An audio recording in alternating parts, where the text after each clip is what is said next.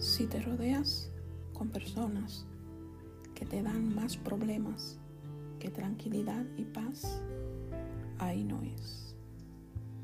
Si a esa persona le molesta todo de ti, ahí no es. Si de siete días que tiene la semana, solo un día te sientes bien con esa persona, Si esa persona abusa de ti, ahí no es. Si esa persona solo piensa en sus necesidades, ahí no es.